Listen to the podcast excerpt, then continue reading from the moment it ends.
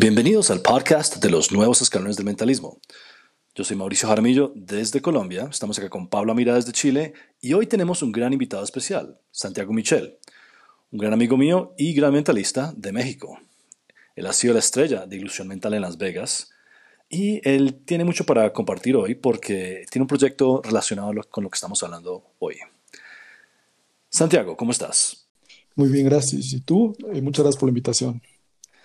Ah, no, con mucho gusto. Y Pablo, ¿qué más? ¿Qué cuentas? Muy bien acá, muy contento de tocar este tema tan interesante y especialmente muy contento por tener este invitado tan interesante que también va, a compartir sobre el tema. Exactamente, aquí los tres tenemos bastante para aportar. Y bueno, empecemos un poco, como siempre, con la historia. Este es el escalón 19, mentalismo en televisión. ¿Y cómo ha evolucionado esto? Pues de mi investigación pequeña, yo lo que puedo decir es que probablemente la primera referencia a un programa propio, y no apariciones, sino un programa propio de mentalismo, será en 1951 con Chan Canasta. El gran Chan Canasta, que Darren Brown siempre ha dicho que es su inspiración, eh, presentaba un programa en la BBC en 1951 que incluso si miran en YouTube, creo que hasta Mentalism Center tiene el video ahí, eh, él muestra su estilo de presentación. Está todo en blanco y negro, él muy elegante, es rápido, hace cosas con cartas, hace cosas hace un test de libro. Es increíble que tenemos eso ahí para poder ver. Recomiendo que busquen eso. Al mismo tiempo aparece Kuda Bucks de la India con su programa Kuda Bucks, Hindu Mystic.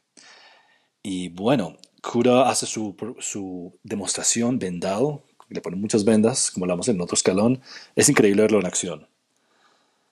Pero creo que todo esto se, se pone más serio cuando aparece en 1954 David Bergloss de Inglaterra. David Bergloss tiene un programa en la BBC llamado Meet David Bergloss, del cual no he encontrado clips. Eh, hay unos lo que se llama telesnaps eh, de esa época y hay una entrevista con él en YouTube donde conversa un poquito sobre ese tema. Pero si quieren saber más sobre él, eh, miren el libro que escribió con David Britland, creo que es The Mind and Magic of David Bergloss, si no me equivoco. Eh, él se convirtió en una superestrella en ese momento. Y por eso es que también ha sido consultor en muchas películas de esa época, muchas películas de James Bond, eh, una de Kubrick. Y él en ese programa hace unas cosas increíbles. Yo creo que eso es como el inicio para mí del mentalismo fuerte e interesante. Mucho más que, digamos, que la época de Dunninger. Y después, en 1973, aparece un joven israelita llamado Uri Geller. y Geller eh, se vuelve famoso cuando aparece en la BBC en 1973 en el programa de David Dimbleby, el David Dimbleby Talking.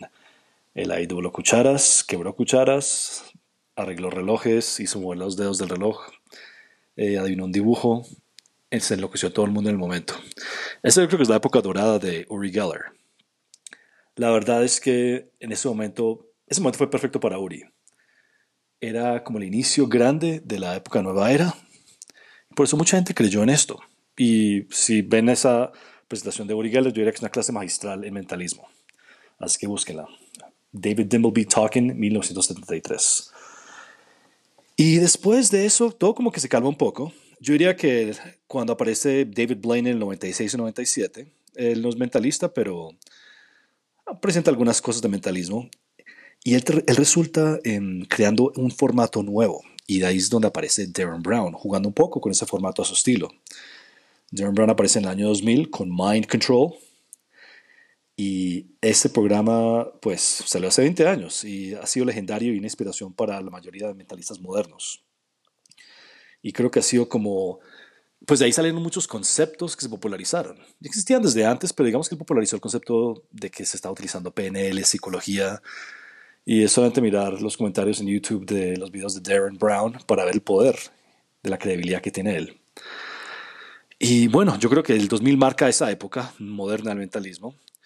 Y entonces empiezan a aparecer programas como el de Keith Berry, como el de Alon New. Y claro, no podemos olvidar a a nuestro amigo Max Maven, que desde los principios de los 80 apareció en muchas series, muchos programas. Él mismo tuvo sus propios programas, creó un video muy interesante y, gracioso en los 80 llamado em, Mind Games, pero sí, Mind Games. Y él claramente contribuyó a los efectos interactivos que hacía Copperfield de los 80. Por mucho tiempo mucha gente lo consideró un mago interactivo, pero él definitivamente ha estado presente en los últimos 40 años en televisión. Y bueno, creo que eso es todo lo que puedo mencionar por ahora, em, sin hablar tanto em, más. Yo, Santiago, ¿tienes algo para añadir? Bueno, ahí quería añadir algo, Mauricio. Eh, le recuerdo a nuestro público, mi nombre es Santiago Michel, eh, soy de la Ciudad de México, eh, tenía un show en Las Vegas llamado Ilusión Mental y un poco de contexto. bueno, antes de la pandemia tenía ese show y, este, y la primera vez que aparecí en televisión fue en 2011, pero añadiendo un poco a lo que tú acabas de mencionar, Mauricio, revisando mis notas para el programa del día de hoy, el primer mentalista que tengo registrado que salió en televisión que probablemente no es cierto, pero el que tengo aquí en las notas fue Joseph Dunninger en 1948 en Estados Unidos. Y el primer mentalista de habla hispana que salió en televisión muy probablemente fue en los años 50, el profesor Fassman, José Mir Rocafort. Eh, siguiendo eh, un poco la historia, en, 1956 hay un mentalista eh, estadounidense llamado Myros, M-Y-R-U-S, que salió en la Convención Demócrata en Miami en 1956 y en, y en, ese, en esa convención sale con la, con la esposa de Frank Delano Roosevelt con un elefante en el escenario. Es lo único que está registrado. Hay un, hay un pequeño videoclip de, de, eso, pero realmente no, no he llegado a encontrar en los periódicos qué fue lo que realmente pasó, pero se sabe que este era un mentalista totalmente, totalmente mentalista, no hacía nada de magia. Y eh, Probablemente, y no está muy confirmado, pero yo creo que los Pidding Tongues salieron mucho antes de eso en televisión. Yo creo que por los años 40, pero no les puedo dar el dato con exactitud. Eso es verdad, los Piddingtons son la pareja australiana, ¿cierto?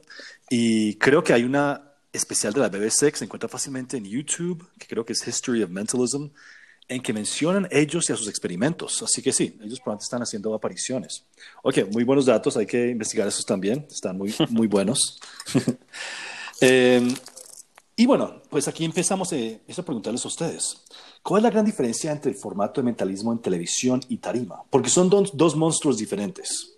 ¿Ustedes mm. qué pueden diferenciar ahí?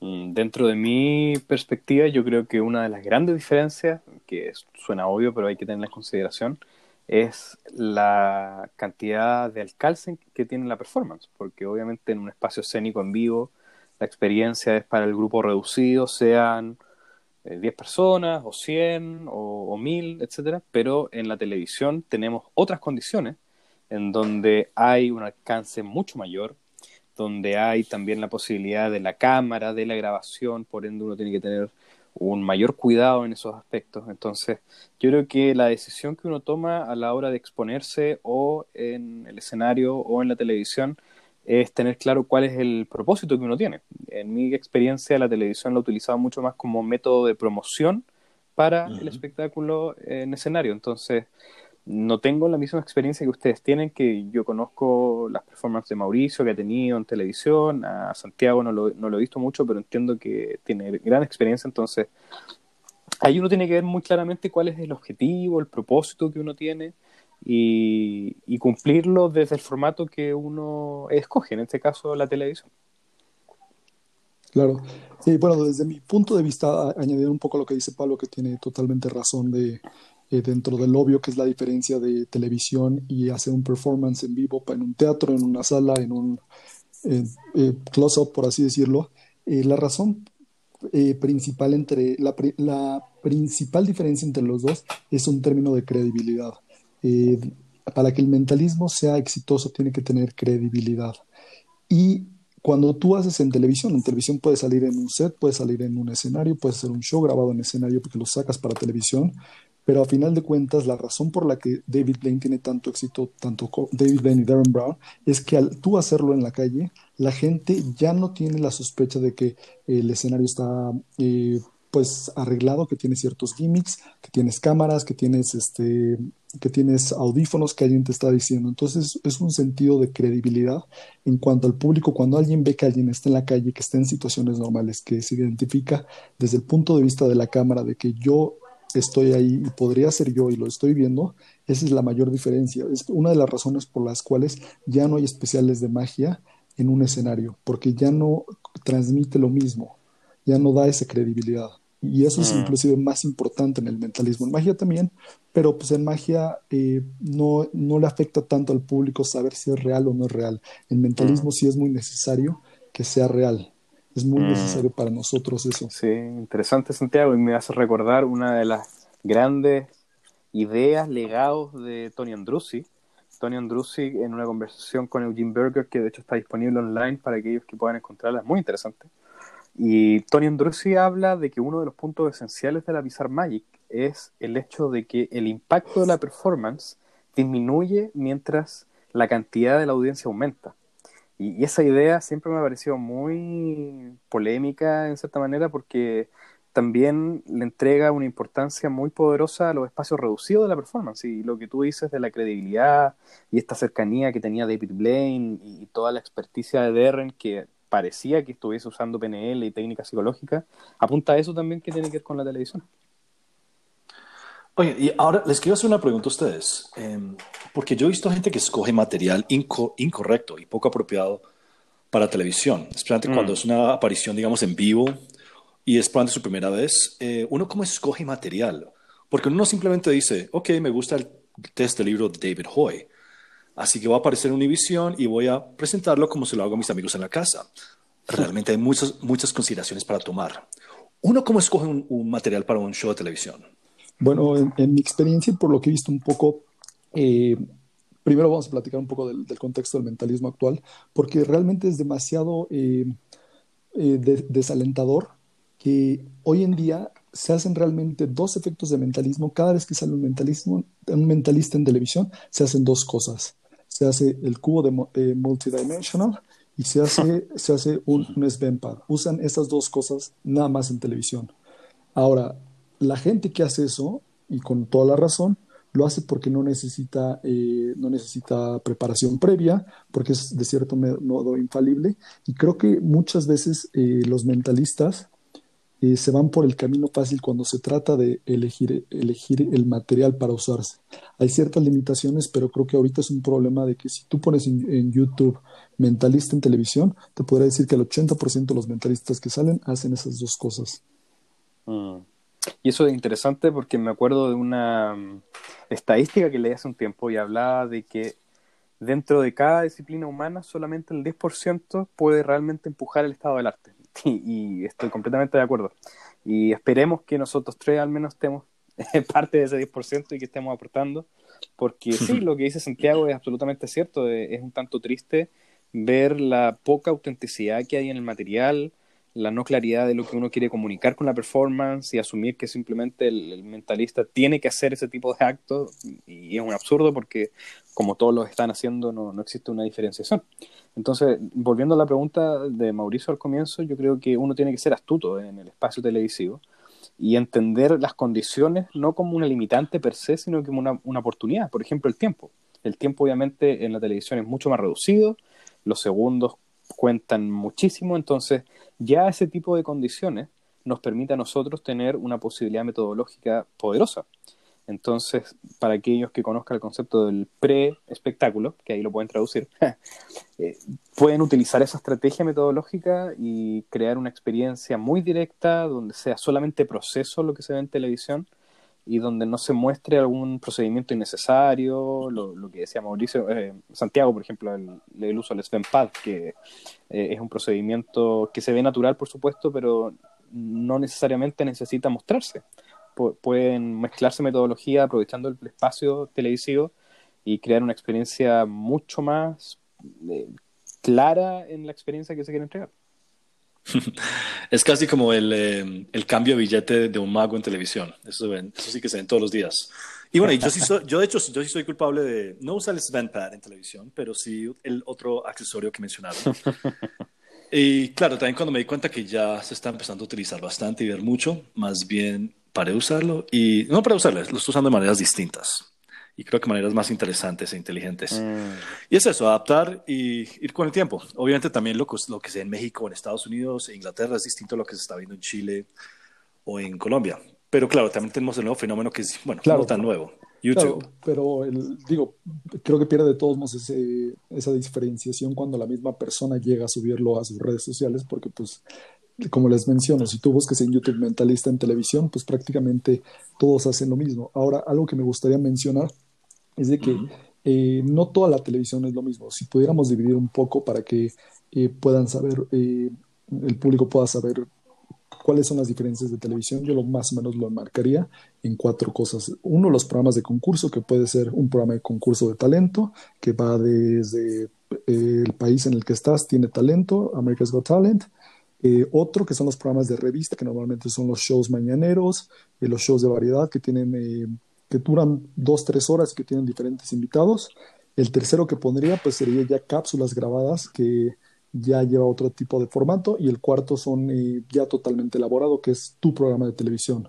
Creo que los más comunes que, que ahorita se manejan y que realmente pues podemos ver y que quizás el público va a tener esas experiencias son los programas de concurso y los programas de revista que tienen de invitado a un mentalista.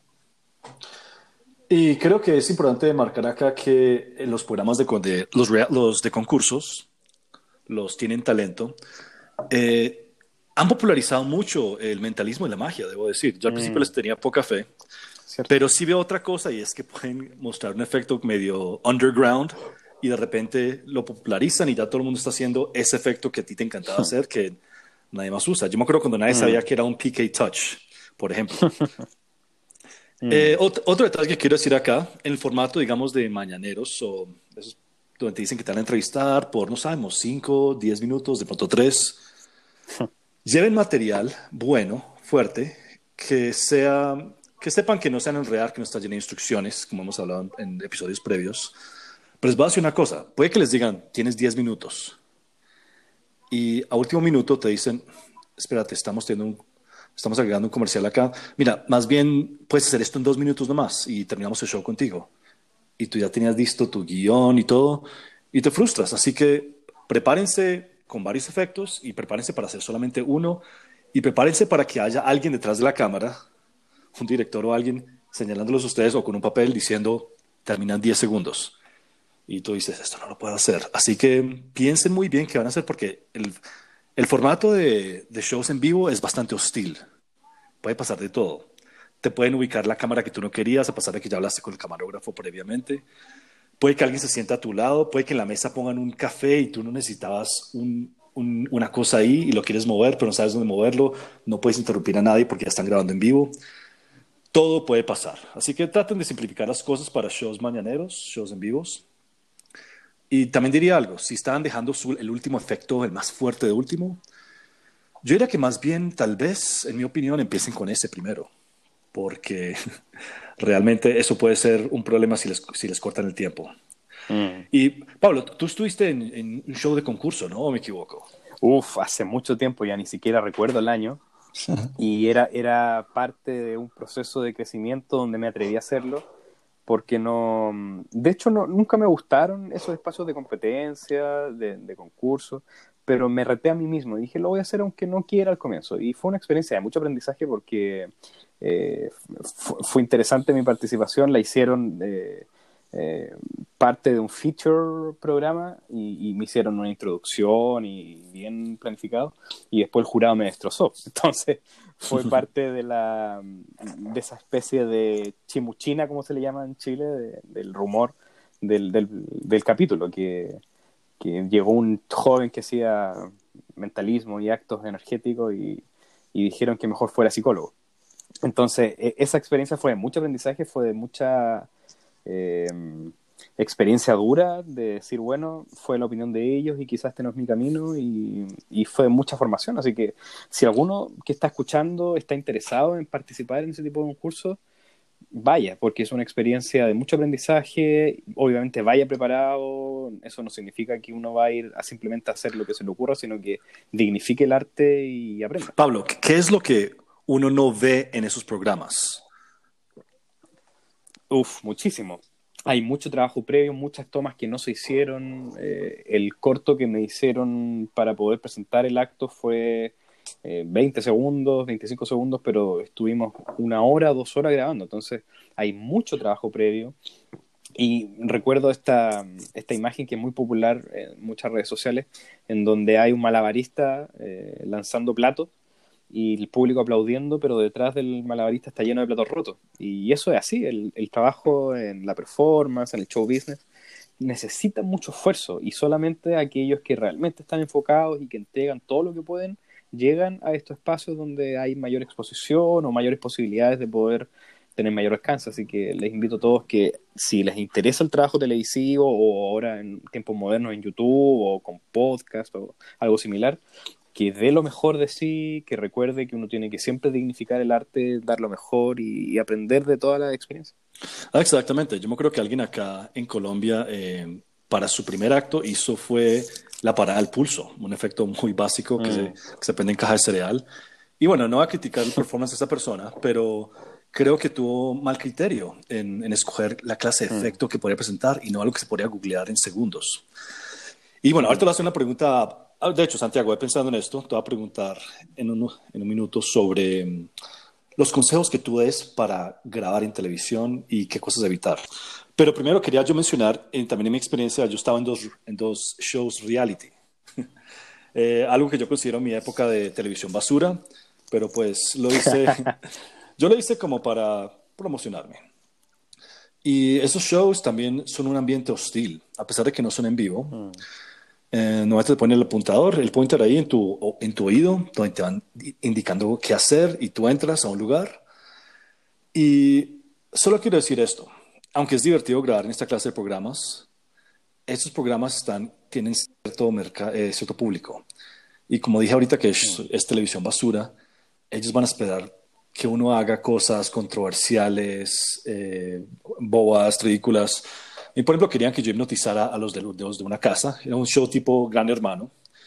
Querían que yo hipnotizara a las personas y pues a los que estaban peleando a besarse, a tocarse.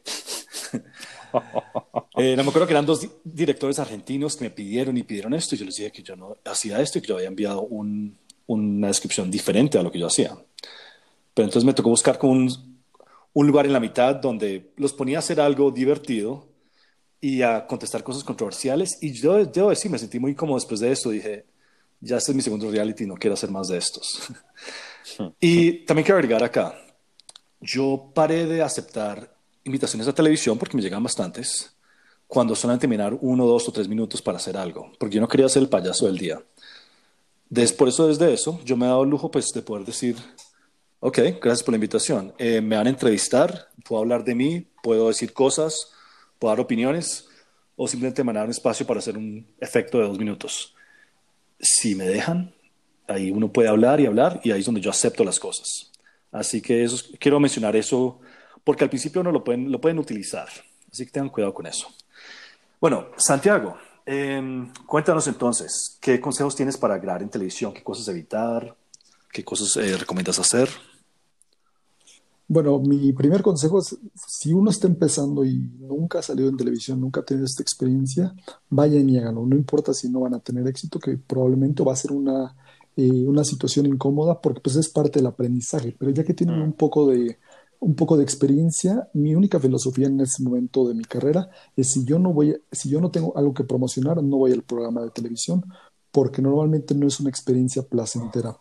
Eh, vas a un programa de televisión, estos morning shows, donde a la producción, a los conductores, podría importarle menos que tú vayas porque tienen a 8 o 10 eh, invitados en línea, entonces tú eres uno más. Entonces toma eso en cuenta porque eh, muchas veces pues uno va esperando a que nos den un buen trato, a que nos den un espacio, que nos respeten el tiempo y todo eso, y realmente pues no, no, no lo respetan. Hay, hay dos, eh, más o menos, dos formatos en estos morning shows, que es el grabado y en vivo. En grabado tienes un poco más de flexibilidad. En vivo, pues si haces un error en vivo, te, todo el mundo lo vio. Eh, lo primero que cuando te invitan a uno de estos programas es este es saber qué tipo de gente ve este programa. Puedes saberlo eh, más o menos por el contenido, pero donde más te da una idea es viendo los comerciales del, programa. Al ver los comerciales, ver el tipo de productos, pues tú sabes mm. instantáneamente eh, cuál es el público. Lo primero que yo hago, que normalmente ya tengo a un, eh, a un agente de publicidad que, que, me acompaña, alguien que, este, que está relacionado con los medios y la persona que me lleva, es voy y llevo siempre tres, cuatro cosas preparadas. Más o menos trato de hacerme amigo de todas las personas porque eh, ellos te quieren ayudar de cierta manera y tú quieres hacerles pensar que pues también les quieres ayudar, pero realmente eso te da un poco de, de feeling, de sentimiento de cómo va a ser el formato, les preguntas a qué cámara debo, debo de voltear, cuánto tiempo voy a tener, qué necesito, etcétera, etcétera.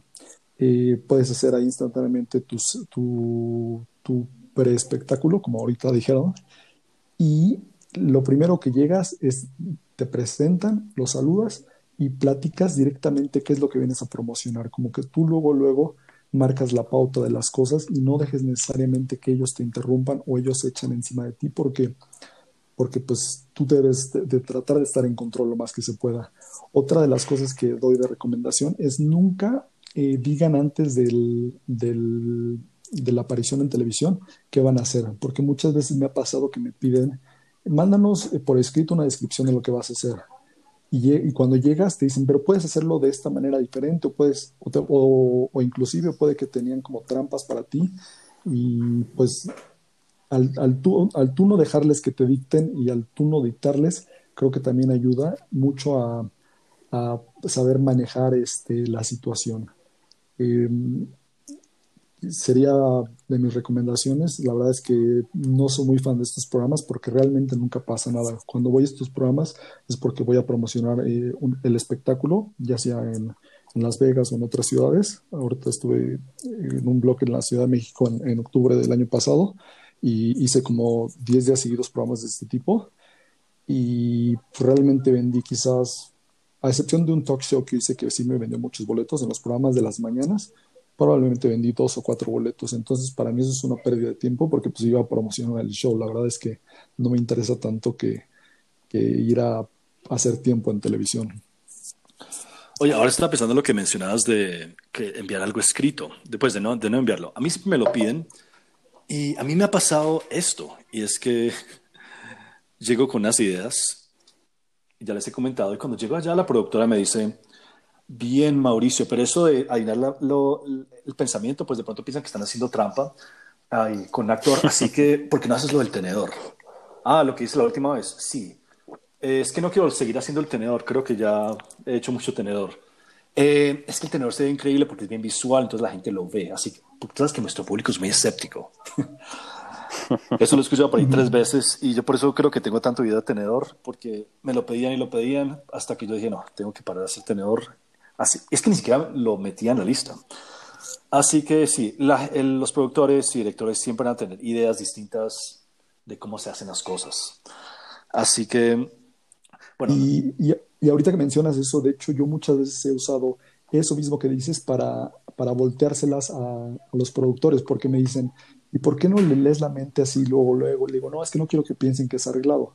Entonces, como que puedes navegarlo hacia tu lado o si de pronto le dices, es que yo no quiero que tú pienses que, que te dé dinero o que tuvimos algo así. Entonces quiero que eliges una palabra al azar del libro y arranca la página y la muestras a, al, a la cámara. O, por ejemplo, eh, si haces preespectáculo, y esta es una idea de oro, si lo, no voy a profundizarla, pero los que entiendan la van a usar.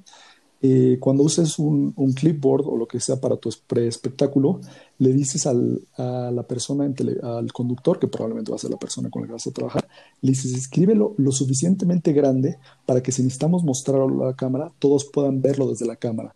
Y si quieres, recárgate bien porque luego con la cámara no se alcanzan a ver bien este, las letras.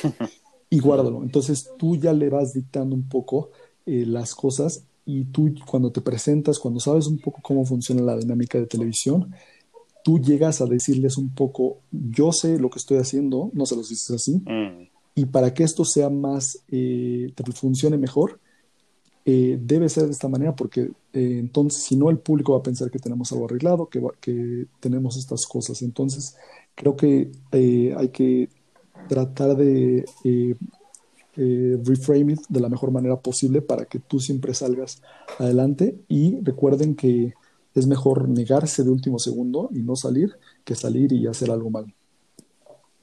Mm. Ahora, eh, Santiago, esto es algo que le pregunté yo a Pablo hace dos escalones, en realidad dual. Eh, y bueno, y Pablo, también si quieres agregar algo después, eh, ahí nos cuentas. Pero, ¿qué pasa si el, algo del espectáculo no funciona bien o sale un poco awkward o torpe? Eh, o qué pasa si uno está haciendo algo hipnótico y de repente, boom, como que no está funcionando. ¿Uno cómo se revive de eso? Pues mira, por ejemplo, cuando me han pedido hacer hipnosis en televisión, que ya no lo hago, eh, siempre trato de hipnotizar fuera de cámara a algunas personas y le explico a la producción, oye, la verdad es que para que esto eh, se vea mejor en televisión, me gustaría tratar, hacer un par de pruebas con dos o tres personas, si me lo permite, si tienes alguien con el que pueda trabajar, eh, para hacerlo fuera de cámara, para ver quién reacciona mejor, y la persona que reaccione mejor es la persona que quiero este, usar en televisión. Y entonces de nuevo le dices, para que se vea real, pues tengo que hacer un par de pruebas que quizás duran 5 o 10 minutos, o puedes decirle, eh, no es algo tan interesante para televisión, entonces quiero hacer un par de pruebas contigo y ya veo después de ahí y no tienes a alguien encima, nunca vas a tener a alguien en tu oreja. Recuerda que cuando tú estás haciendo televisión y cuando estás haciendo estas cosas, no hay reglas. Tú eres el que crea tu realidad, tú eres el mentalista. Estas personas no saben nada de mentalismo. Entonces, si tú dices, esto tiene que ser de esta manera por esto, ellos te lo van a comprar. Y como les dije, ellos te quieren ayudar a que se vea lo mejor posible y se comunique lo mejor en televisión. Mm, muy, muy buena esa última frase que dice Santiago de que uno es el mentalista, uno sabe cómo funciona, uno crea esa realidad y, es súper importante empoderarse no solamente del mentalismo como el saber el corinda o, o aprenderse el jinx, sino que realmente ser mentalista y desde ahí todo lo que uno haga va a surgir de manera mucho más simple. Ahora, me, me estaba recordando con lo que acaban de decir que cuando salió el show del próximo Uri Geller, eh, Phenomenon, en Estados Unidos, yo conversé con uno, de los que participó y un consejo que me dio, me pareció muy bueno, es, mira, cuando estás trabajando con el equipo de producción ahí, hablen con los camarógrafos, hablen con los directores y no se asusten tanto de revelar cosas. Pues tampoco es para ir a revelarle todo a mm. ellos, pero ellos los pueden ayudar. En el, ejemplo que él me dio, em, gracias a una cosa que conocemos de Finn John, eh, ya saben a qué me refiero. Yo no. Eh, y, y, Gal Mésica. ok. Mésica. Por el nivel de luz y cámaras HD que se utilizan ahora, se veía claramente lo que estaba haciendo el espectador. Ah. Y así fue que como logró su habilidad telequinética. Y él probablemente vio ensayos que todo estaba, se veía bien, todo normal, tapaba con su cuerpo, con sombra, pero no se esperaba el HD y el efecto YouTube de poder regresar, regresar, poner cosas lentas, que es lo que hace el público. Solo hay que leer los comentarios. El público no es bobo. Hmm. Así que es difícil escoger material. Y miren, cuando está en un ambiente de televisión, de nuevo, es un ambiente hostil. Si no, si no es tu propio programa de televisión, que también es, también es complicado, eh, hay cosas que uno no se espera. Llegan y te pegan un micrófono, te ponen un micrófono que tú no querías en tu chaqueta, en el bolsillo de atrás donde tenías un index, de repente te están poniendo el coso del micrófono mm. y tú estás diciendo, o oh, oh, esto, o será que interferir con esto. Prepárense para que les puedan hacer cualquier cosa, incluyendo decirte, quítate la chaqueta, por favor. Obviamente uno debe estar en control de sus decisiones y las cosas que uno hace, pero el solo hecho de que te pongan el micrófono ya va cambiando un poco cómo uno se siente. Eh, ¿Ustedes qué recomiendan para el el manejo de un estudio de televisión? ¿Cómo se deben de manejar las cámaras? ¿Uno qué debe conversar previamente? ¿Uno cómo debe hacer un buen blocking de las cosas? Bueno, yo quería nada más eh, quizás regresar un poquito para, para, el público, les cuento un poco de lo que acaba de mencionar Mauricio. Eh, este programa de Fenómeno es un programa de, de concurso, este es, el único programa de mentalismo totalmente de concurso, es un programa que eh, nació en Israel, que era de Uri Geller, que básicamente se llamaba El Sucesor, y era un grupo de 8 o 10 mentalistas, en los cuales competían cada semana, hacían 5 o 10 minutos y, iban eliminándolos, pues como un, programa de concurso que es el tradicional de, de este, perdón, de, de, música, donde van eliminándose entre ellos. Este programa después lo llevó a, al este de Europa, en, varios países, eh, tuvo mucho éxito y después lo llevaron a Estados Unidos y de ahí hicieron una cochinada que ya nunca volvió a aparecer el programa en ningún lado. Eh, ese programa, la versión en Estados Unidos tiene una ventaja porque tenían a Banachek como el consultor, entonces en ese sentido, eh, pues tener un mentalista que realmente sabe, pues sí te ayuda bastante a, pues, que no te tienes que preocupar de eso. Ahora, cuando llego yo a un set de televisión, eh, de nuevo, si pueden ir, lo, que sí recomiendo mucho es si pueden siempre lleguen con acompañados de alguien que digan que es su representante, que es un amigo, que es este, que alguien que vaya con ustedes, porque la gente te trata muy diferente cuando llegas solo a cuando llegas con alguien más, por dos razones. La primera es que eh, como la persona con la que vas te trata, es como ellos te van a tratar. Entonces, si tú llegas con tu representante o llegas pareciendo que eres más profesional de lo que, porque pues, realmente podemos ir solos, o sea, si voy a hacer televisión, pues me da, me da exactamente lo mismo. Pero si llegas con otra persona, y esto me lo, eh, me lo recomendaron tanto en México como en Estados Unidos, y sí se nota mucho la diferencia de cómo es, este, cómo es que te van a tratar. Cuando tú llegas al set que te dicen llega a esta hora, trata siempre de llegar temprano llegas ya vestido y en el momento, en el, desde el momento que vas entrando a la televisora, te vas estacionando y todo eso, tienes que entrar en personaje, porque no todo el mundo sabe, pero le da curiosidad un poco de quién eres tú. Entonces tú llegas, saludas, te van a pasar al green room, que es el cuarto de espera, y probablemente te van a maquillar, te van a peinar, te van a decir el micrófono, qué, qué cámaras necesitas, cuánta gente necesitas. Eh, pero también tú puedes llegar a hacer ciertas, este, ciertos requerimientos. ¿Sabes qué? Necesito agua, necesito agua, necesito esto. Eh, no siempre es así, pero tú tratas de un poco de, dar tu espacio. También tú al llegar a tiempo antes te permite ver cómo están grabando ellos, ver cuántas cámaras usan, a qué cámara voy a voltear. tú también le dices a, este, cuando vas a pasar, oye, ¿cuál es mi cámara? ¿En dónde voy a parar yo? Y entonces tú cuidas, tú si necesitas este, usar los espacios, los ángulos, eh, ese tipo de, entorno y, de nuevo este, el llegar tiempo antes te permite empezar a diferenciar un poco las cosas y, manejarlas a tu favor. Exactamente, miren, piensen en esto. Vean un acto como el de Shin Lim que ganó América Tiene Talento. Y él no llega a un estudio de televisión y dice, listo, ¿dónde está la luz? Ok, perfecto. ¿Y ¿Cuál mesa? Cualquier mesa, está bien, póngale un mantel. No. Shinlim tiene eso muy, muy controlado. Y obviamente, pues él así como un pato en el agua, está flotando ahí, con realmente están las patas moviéndose por debajo rápidamente. Shinlim, em, el, trabajo que él hace es muy de ángulos, muchos, muchos ángulos. La luz es re importante. La música, eh, la forma en que le está distrayendo. Y eso que eso es un acto de manipulación, de cierta manera, eh, bastante bueno debo decir. Em, y nosotros realmente tenemos cosas más sencillas para mostrar. Y aún así tenemos que tener la actitud de Shen Lim. Tenemos que llegar al estudio, analizar, mirar, pensar en cómo está la luz, pensar a cuál cámara le vas a hablar, mencionarles que en, algún momento sería bueno que enfocaran esta cámara y hacerle un zoom justo cuando muestras el papel. Eh, y pensar mucho en la estética, arreglense las manos, piensen bien si se van a arreglar el pelo profesionalmente o no, quieren verse casual. Piensen en todos esos detalles. Y en serio, pregunten y comuniquen. La comunicación con esta gente es vital. Y si ven que están, que están lidiando con un estudio de televisión mediocre, que te dice, sí, sí, párate ahí y ya, pues probablemente no es un lugar al que quieras regresar. Así que planeen muy bien dónde van a aparecer. Claro, y tampoco vayan con la, experiencia, con la esperanza de Shimlin, porque la verdad es que por la experiencia de televisión se ve que es algo que este, que ensayaron durante varias horas y estuvieron trabajando durante mucho tiempo. Y la verdad, en, mi experiencia, eh, es muy raro que lleguen a, a, querer este, ayudarte de esa manera. O sea, como les digo, tienen a 20 invitados y pues tristemente tú eres uno más. Amigos, una pregunta.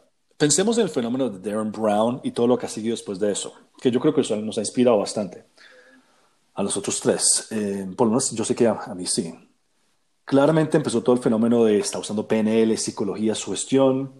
Ya hemos hablado previamente en otros episodios de los pros y contras de esto, eh, de que se ha perdido un poquito esa magia del poder psíquico y que todo simplemente tiene una explicación. Pero podemos ver los comentarios que tiene cualquier video de Darren Brown y la gente realmente cree que hay método psicológico.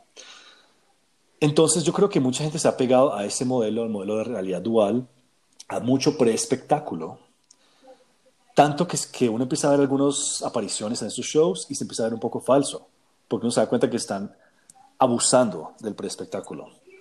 Y esto puede presentar un problema grande para la credibilidad del mentalismo. Eh, Chris Angel lo empezó a hacer cuando empezó a meter actores y muchos trucos de cámara, eh, tristemente. Eh, Darren Brown ha sabido manejar bien, pero hay gente que tiene sus dudas.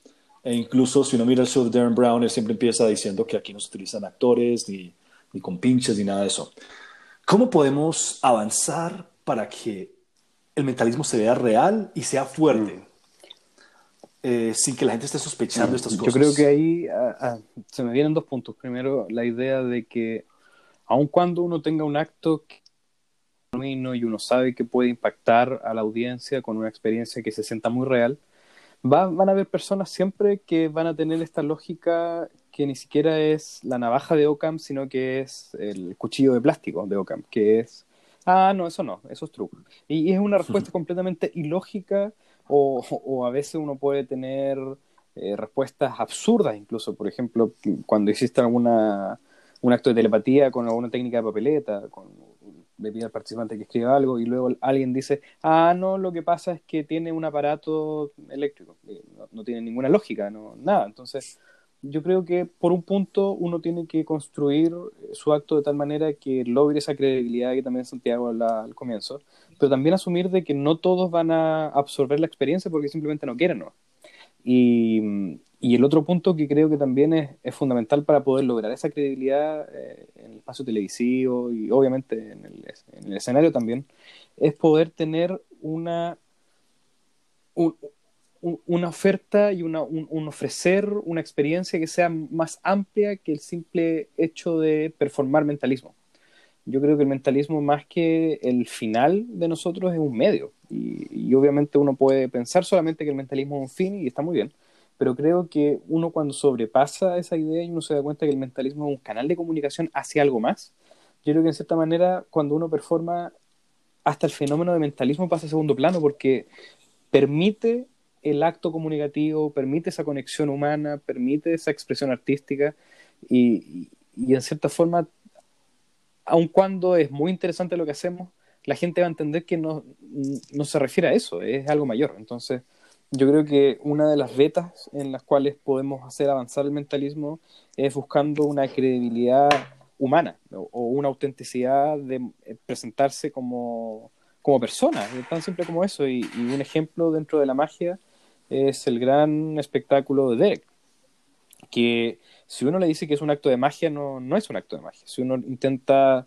catalogarlo como una performance moderna, puede ser. Y, y eso es lo genial, es indescriptible y, por lo mismo es mágico.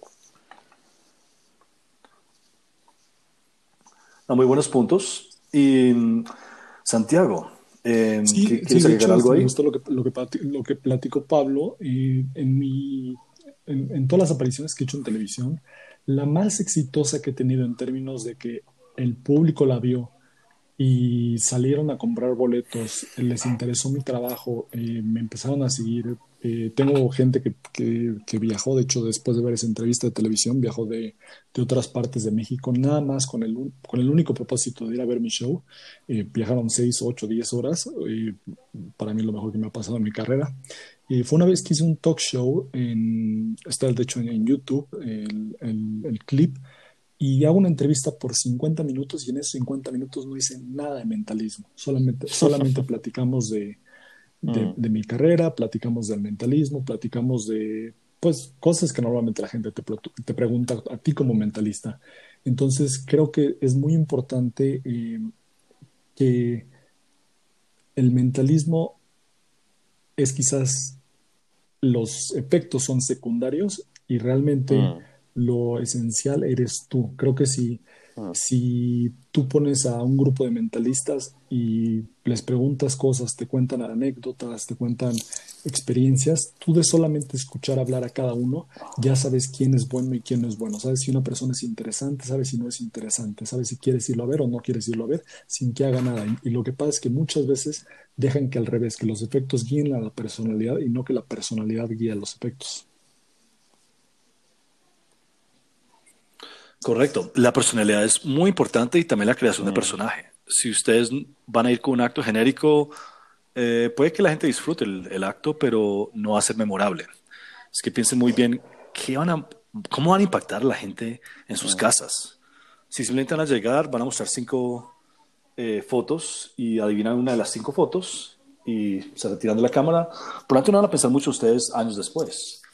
Pero si ustedes causan esa emoción, que esa lágrima salga, que esas risas fuertes salgan, que cuentes una anécdota interesante tuya y que tu personalidad así sea carismática o así sea miedosa, pero que impacta, eh, piensen en cómo van a, van a hacer esto, porque hay muchos performers que son completamente genéricos. Claro, hay, hay otra recomendación muy en cuenta. que darles es que cuando vayan a televisión y radio ya tengan, eh, tengan preparado ya la respuesta a las preguntas que les van a hacer de cajón. ¿Qué es un mentalista? ¿Qué es, un ¿Qué es mentalismo? ¿Cómo empezaste? ¿Qué se necesita para ser un mentalista? Ahí ya sabemos seis, siete preguntas que siempre te van a hacer y entonces tú tienes que tenerlas muy preparadas porque pues si de pronto vas y empiezas a, improvisar o realmente no sabes responder, pues no le va a interesar a la gente. Y también es importante eso porque eh, porque yo he tenido experiencias en televisión y en radio donde al final que llegué y no me gustaron las situaciones, dije, no, no voy a hacer eso, no voy a, no voy a, hacer un efecto, no voy a ejecutar, pero aún así voy a hacer la entrevista. Y pues quizás les parece un poco raro a algunas personas de nuestro público, pero piénsenlo también como un cantante. Un cantante llega a promocionar su nuevo disco, un programa, algunas veces canta, algunas veces no canta, pero platica de las canciones, platica de la música, ah. platica de cómo le inspiró. Entonces, recuerden que de solamente platicar de, su carrera, de sí, de, de situaciones, de experiencias, pueden cautivar de muchas mejores maneras y quizás llamar más la atención para que te vayan a ver en vivo, donde sí sería tu fuerte. ¿El mentalista nace o se hace? ¿Es un don? ¿Cuáles son los dones de la lotería? Creo, que nos han preguntado esas preguntas mil veces. Pero sí, hay que estar listo con todo eso. Y sí, la improvisación se nota, debo decir. Eh, hablemos un poco sobre crear un programa de televisión. Esto creo que puede ser un tema un poquito raro para muchos, pero creo que muchos los han pensado y ahora pues tenemos una comunidad mucho más joven eh, participando en incluso en el mundo hispanohablante eh, en YouTube, queriendo crear ya TikTokeros, creando programas para YouTube eh, cortos. Y más allá de eso se necesita algo más profesional. Hablemos sobre cómo hacer un piloto, así brevemente. Yo he hecho un piloto eh, y he trabajado muchos guiones, consultorías para muchas personas. Pero crear un piloto no es, no es fácil. ¿Qué me pueden decir ustedes de ahí? Yo por mi parte absolutamente nada porque nunca he hecho un piloto, así que dejo la voz para usted y yo simplemente escucho y aprendo. bueno, eh, yo ahorita eh, estoy trabajando en un programa de televisión que, acabo de vender. Eh, no, puedo, no, no, puedo platicar mucho, pero pueden encontrar la nota en mi, en mi, en mi página de Instagram. Es arroba de THE de guion bajo Mindreader. Y ahí está la, la nota de este programa de televisión que, que probablemente muchos de ustedes que ahorita me escuchan en estos meses de 2020, para tener la referencia, eh, va a ser un programa que algo, algo nunca se ha visto así de mentalismo. Eh, mm, y los que lo vayan a ver, los que vayan a escuchar este programa después de que salió el programa, pues sabían que se estaba trabajando algo bueno. Eh, en cuanto, en cuanto a, a, lo del piloto, miren, para esta serie de televisión yo grabé el piloto, lo produje, eh, no es algo barato, no es algo fácil de hacer, me tardé aproximadamente un año y la razón por la que lo hice es porque cuando llegué con la idea para algunos eh, ejecutivos en Los Ángeles, eh, se rieron en mi cara, me dijeron, pues sí, suena muy bien, pero, pero pues no, no, no se puede hacer lo que estás diciendo. Porque bueno, cuando llegas en el papel y dices, ¿sabes qué? Voy a hacer esto, pues dicen, pues sí, suena muy bien, pero pues no se puede eso, eso no se puede en la, en vida real. Dije, bueno, y me pasó dos, tres veces que me enojé y, dije, bueno, lo voy a hacer yo y lo voy a llegar a vender. Y dicho y hecho, este, se grabó el piloto de televisión, eh, que pues es, eh, para los que no sepan, el piloto es, el, es el, un capítulo que tú grabas en el cual das como una prueba de lo que vas a hacer y ya si le gusta a las televisoras, a las productoras, a las compañías, te lo compran y ya grabas toda la serie, que estamos en proceso de eso. Eh, pues es como grabar una película, es como grabar, eh, pues grabar algo grande, realmente eh, lleva mucho equipo, lleva muchas situaciones. Y ahora regresando un poco a lo de TikTok, la verdad es que yo no tengo nada de idea de eso, la verdad me gusta a mí hablar, el mentalismo, me gusta crear expectativa, me gusta interactuar con el público y mis respetos para los que puedan hacer cosas creíbles en 5, 10, 15, 20 segundos, pero yo no, la verdad, yo no, yo no encuentro la fórmula y la verdad es que tampoco me interesa meterme en ese mercado porque pues no, no creo que comunica también lo que hacemos. Miren, yo, ahora que eh, Santiago menciona eso, yo cuando grabé un piloto, fue muy curioso porque mm, ya tenía algunos guiones escritos, fui y grabé y quise grabar en lugares que me parecieran también pintorescos. Lo hice acá en la Candelaria, como el distrito histórico de la ciudad, y también lo hice como un lugar de entretenimiento, boutiques, restaurantes elegantes, que quería como tener ambos lados. Pero como yo hablo mucho de historia, quería particularmente enfocarme en esos lados. Y cuando lo grabé, mi piloto fue sencillo, pero me parece que salió bien. Aprendí mucho de esos días de cómo utilizar el micrófono mejor, cómo van a estar metiendo el boom micrófono ahí, el manejo de las cámaras. Es súper vital el manejo de las cámaras ahí. Eh, porque ustedes ya están en control. Tienen un director, pero ustedes también, de cierta manera, van a ser como el director 2. Eh, pero solo les voy a decir esto. Yo grabé un piloto y pasaron 14 meses yo estaba seguro que eso ya está en la basura. Cuando me llaman de un canal de televisión grande acá, me dicen, listo, aprobado el piloto. Yo, ¿what? Y sí, se, se demoraron. Esos, esas cosas se demoran meses y meses y meses. Lo más gracioso fue que cuando ya empecé a grabar, me, me, encontré, con, me encontré estrellado con dos problemas. Uno, me están pidiendo guiones más similares a los de Chris Angel, como que querían más magia, supongo, cuando mi piloto no mostraba nada de eso. Así que hubo poca comunicación ahí. Y dos, cuando fuimos a grabar el primer día, me acuerdo que grabé un episodio, una cosa subliminal con una catedral, con un senador de la República. y me di cuenta que se sentía completamente distinto todo. Ahora tenía dos directores ahí, asistentes de directores, una señora que andaba con una escoba y, y agua, botella de agua para servirle a la gente y vasos, productor 1, productor 2, productor 3, cámara 1, cámara 2, cámara 3, cámara 4, asistentes de cámaras, sonido 1, sonido 2, asistente sonido 1, asistente sonido 2, editores, eh, los del maquillaje y los del vestuario. Éramos por ahí 30 personas. Yo andaba con una pandilla gigantesca y me empecé a sentir incómodo y me di cuenta que estaba, que la gente no quería, la gente estaba en la calle no quería grabar porque veían este ejército detrás mío y se asustaban. Y definitivamente me di cuenta que no, no se comunicó bien la idea con el equipo de producción, porque haber sido tan sencillo como lo fue en el piloto y simplificar un poco las cosas. El mentalismo tiene ese lado minimalista que es importante. Así que solo menciono eso, no voy a dar más detalles, pero eso te quiero decir eso como anécdota. Sí, digo, porque eso les puede pasar a ustedes. Lo que de platicar, y también un poco de, de, la experiencia de grabar este piloto. Y pues uno tienes que tratar de, porque esto es algo que podríamos hablar durante horas porque son demasiados puntos eh, parte por parte, pero si algo doy de recomendación a grabar un piloto, grabar en la calle con este equipo, eh, sí, no importa tanto cuánto equipo tengas, porque realmente lo único que se importa es lo que se va a ver para la, para la, para la, para la televisión, para la pantalla. El equipo atrás no importa y puedes tener una megaproducción atrás y eso no importa, pero lo que sí es que sí, sí se necesita cierta eh, si te necesitas volver de, cierto modo psicópata para que de pronto fincas que nada está pasando, que te valga, que de pronto estás en medio de la nada, tienes a 80 personas alrededor y nada más estás grabando con uno. Tienes que ser muy cínico y de la nada saber entrar en personaje y que te valga. Yo creo que si a veces es un poco difícil que estás eh, tras bastidores y estás relajado y de la nada te activas y empiezas a dar show a 200, 300 personas, cuando estás en la calle y de pronto tienes que controlar a todo, si necesitas ser demasiado cínico, demasiado descarado para de pronto decir, no me importa nada alrededor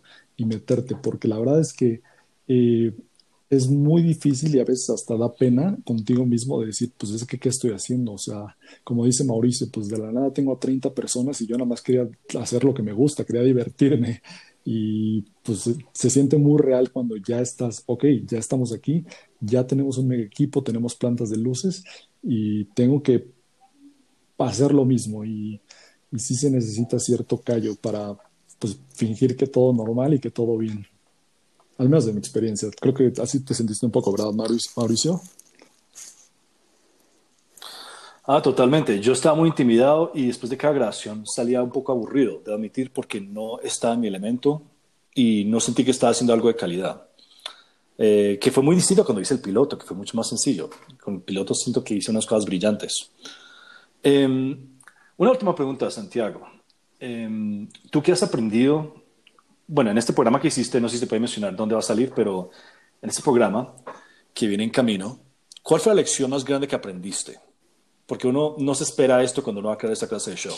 Es que para mí fue una maestría, un doctorado, porque eh, como, como esa, esa era, era, algo que necesitaba mucha producción, necesitaba mucho dinero para hacerlo y no tenía tanto dinero para hacerlo.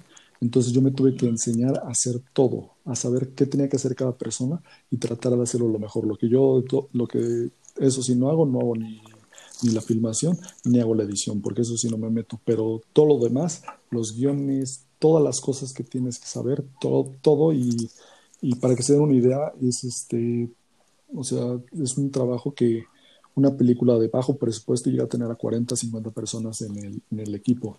Y en esto lo grabé el piloto con tres personas en tres días. Y salió mucho mejor de cuando me pregunto, cuando, cuando fui a, venderlo y me preguntaron cuánto te costó hacerlo, pensaban que me había costado 50 veces más de lo que, de lo que realmente fue. Eh, entonces fue fueron demasiadas cosas que se aprenden. Eh, pues si quizás lo que más podría yo decirles que aprendí es de que puedes hacerlo. O sea, quizás hace 30, 40 años no se podía hacer, principalmente porque era muy caro grabar en video, porque era muy caro eh, tener equipo para grabación, que por sí, es muy caro todavía, pero ya no es tan caro como antes era. Entonces, si tú te puedes aprender a hacerlo, eh, puedes hacerlo aunque sea muy difícil, aunque te vayas a tardar tiempo, si tú tienes la visión de hacerlo, puedes hacerlo. Y les recomiendo un libro que se llama, eh, creo que se llama Rebelde sin causa, de Robert Rodríguez. Es creo, que ese es el nombre en español. Yo lo leí en inglés, pero el nombre en español creo que es Rebelde sin causa. Básicamente es de un director de cine, Robert Rodríguez, que después hizo otras películas como Mini Espías, eh, otras películas, la más reciente Alita, Alita Girl. Y ese director tiene el récord de hacer una película por 8 mil dólares, una película que generó en, este, en taquilla más de un millón de dólares. Wow. Y este y él, y él, y él platica la historia de cómo él quería hacer una película y él se enseñó a sí mismo a hacer la película, se enseñó a, editar sonido, edición, eh, composición musical, las tomas, todo eso. Y es un, y es una es un libro muy bueno porque te enseña y te da ese, esa motivación para saber que tú también puedes, aunque es muy difícil, pero, pero se puede hacer. Ah, excelentes recomendaciones. Eh, realmente lo que les voy a decir es, si hay una oportunidad, tómenla. A veces van nos vamos a decepcionar, eh, pero tómenla porque así es como se están abriendo esas oportunidades. Yo hace 15 años, cuando estaba apenas metiéndome a los foros, empezando a chatear con Santiago y con Pablo, no me imaginaba que iba a lograr y viajar y hacer todas las cosas que he hecho en mentalismo. La verdad me da mucho orgullo pensar en esto. Em, pero también que sea siempre el mentalismo algo que ustedes pueden disfrutar. Hay veces que uno se mete en cosas donde uno termina un poco aburrido eh, por lo que está haciendo y realmente para poder seguir bien en este arte tenemos que disfrutar mucho lo que hacemos. Así que tampoco se dejen llevar a veces por ciertas oportunidades que pueden ser un poco incómodas. Yo sé que a mí me ha pasado eso. Y bueno, no sé si ustedes tienen algo más para agregar, queridos amigos. Em, pero ha sido muy chévere. Fantástica ustedes aquí compartiendo anécdotas, y ideas. Aprendí muchísimo. Gracias, Santiago, por aceptar la invitación de Mauricio y por compartir tu experiencia en el espacio televisivo y lo mejor para ese programa nuevo que se viene. Muchas gracias, Pablo. Mucho gusto y este Estamos en contacto y muchas gracias por la invitación. Y mi nombre es Santiago Michel y me pueden encontrar en redes sociales como en Instagram como de-mindreader y en Twitter, bueno, en Twitter no me sigan. No, no, no pongo, cosas no pongo cosas interesantes. y Pablo, ¿cómo, ¿cómo redes? por el Pablo Mirá y también paramentalismo, arroba paramentalismo en Instagram y en Facebook.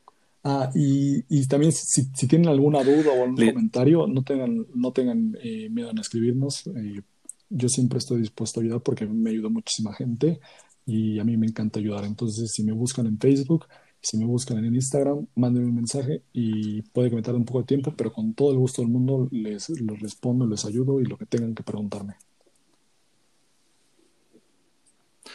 Exactamente, como gracias por eso, Santiago. Y como hemos dicho Pablo y yo en el pasado, eh, hemos creado este podcast para ayudarnos como comunidad.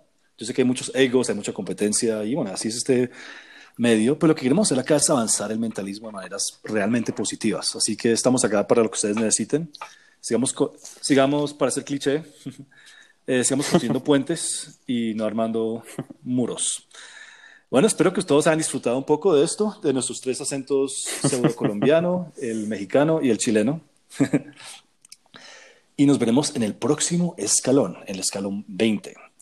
Gracias Pablo, gracias Santiago. Y están pendientes de la serie de Santiago, que no iré nada más, excepto que tiene un tema distópico. y va a ser muy interesante. Saludos. Nos vemos. Nos vemos.